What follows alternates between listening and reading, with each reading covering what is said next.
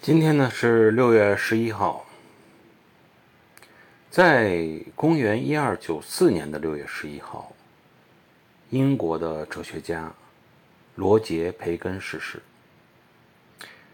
这个人啊，学识比较渊博啊，对各个门科的知识都非常感兴趣，特别精通的是炼金术啊。他主张的就是说，人类一定要通过。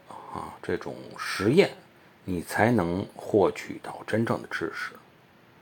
应该说，在那个阶段呢，这种认识已经算是比较超前和比较先进了。